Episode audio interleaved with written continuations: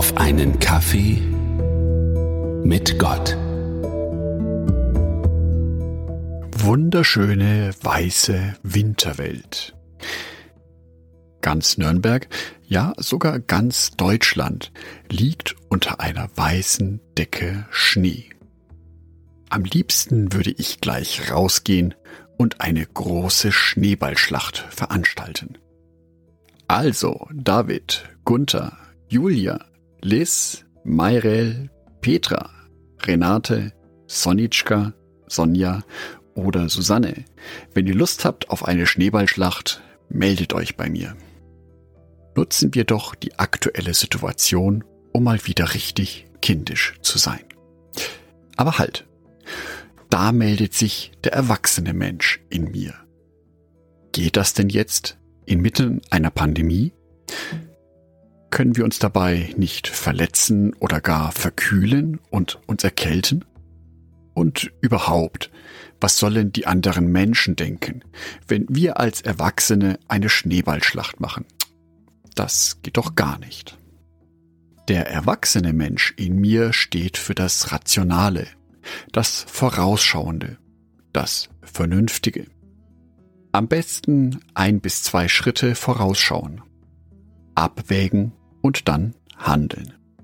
Der kindliche Aspekt steht für das Spontane, für die Lust am Moment, sich an dem zu freuen, was jetzt gerade in dem Moment da ist.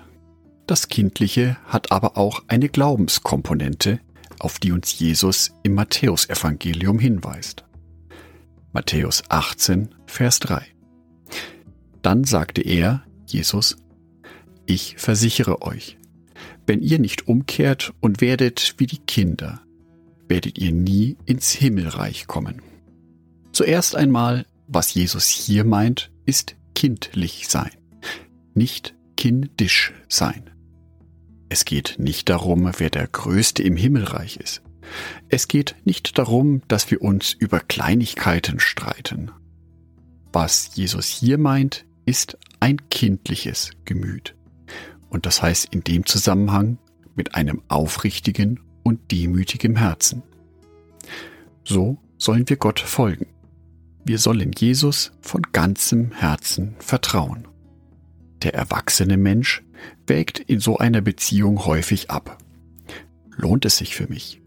Habe ich irgendwelche Vorteile davon? Was bringt es mir? Ist es überhaupt realistisch, Gott um so etwas zu bitten? Ist mein Glaube stark genug dafür? All dies ist ein sehr rationaler Glaube. Jesus ermutigt uns aber dazu, mit kindlichem Herzen an ihn zu glauben, dass wir unser ganzes Vertrauen auf ihn legen. Der kindliche Glaube steht dafür, dass wir Gott aus ganzem Herzen vertrauen. Einfach so, weil wir ihn kennen, weil wir überzeugt davon sind, dass er das Richtige tut und alles zu einem guten Ende bringt. Der erwachsene Anteil in uns bremst uns dagegen immer wieder aus. Wir haben schon erfahren, dass Gott nicht jeden Wunsch so erfüllt, wie wir es uns vorstellen. Wir haben schon Enttäuschungen erlebt, Lebenserfahrung gesammelt. Und wir wissen, dass Dinge nicht immer so passieren, wie wir sie uns vorstellen.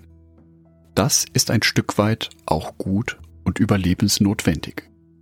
Diese erwachsene Seite des Glaubens birgt jedoch die Gefahr, dass wir uns der Wunder verschließen, die Gott für uns vorbereitet.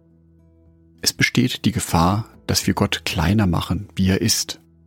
Das große Ziel, das wir Christen haben, nämlich das Leben auf der neuen Erde zusammen mit Jesus Christus, ist mit erwachsenem Denken nicht zu erklären. Hier braucht es einen kindlichen Glauben, der unvoreingenommen sich genau darauf freut, was ihm versprochen wird. Eine kindliche Fantasie kann uns dabei unterstützen, dass wir uns genau dieses Wunder ausmalen können. Wie wird es sein auf der neuen Erde? In der Offenbarung Kapitel 22 werden ja einige Eigenschaften davon genannt. Aber erst mit einer kindlichen Fantasie können daraus konkrete Bilder werden, die mir die Kraft geben, in meinem Alltag durchzuhalten. Ich wünsche dir, dass du dich heute wieder an deinen kindlichen Glauben erinnerst. An einen Glauben, der bereit ist, an alles zu glauben, der sich alles vorstellen. Ein Glaube, der sich ganz und gar an Gott ausrichtet, unabhängig davon, wie die Lebensumstände gerade sind. Ich wünsche dir ein wenig mehr von diesem kindlichen Glauben in deinem Leben. Andacht von Jörg Martin Donat.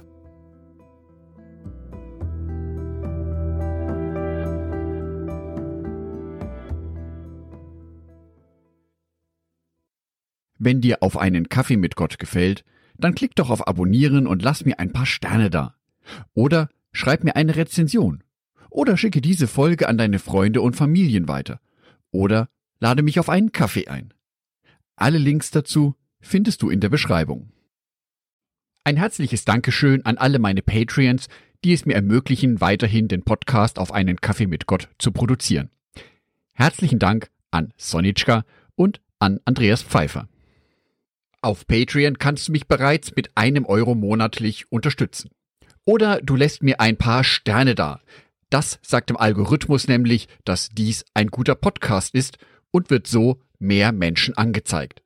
Vielen Dank schon vorab.